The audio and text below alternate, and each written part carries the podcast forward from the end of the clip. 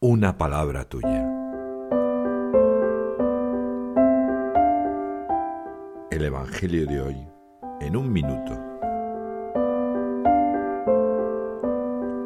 Marcos, en el capítulo 8, en los versículos del 11 al 13, narra el momento en que unos fariseos se presentan ante Jesús y le piden signos del cielo. Él, que ha realizado ya tantos milagros, les responde, no se le dará un signo a esta generación. Entonces se embarca y va a la otra orilla. Este Evangelio ilustra mi posible necedad. La ceguera de los fariseos es voluntaria. Me recuerda que los signos de Jesús responden a la fe convencida y confiada, a la entrega del corazón convertido. ¿No tengo en el fondo del corazón yo también algunos cambios que el Señor me pide pero no quiero ver? ¿Pide fortaleza a Jesús para afrontarlos?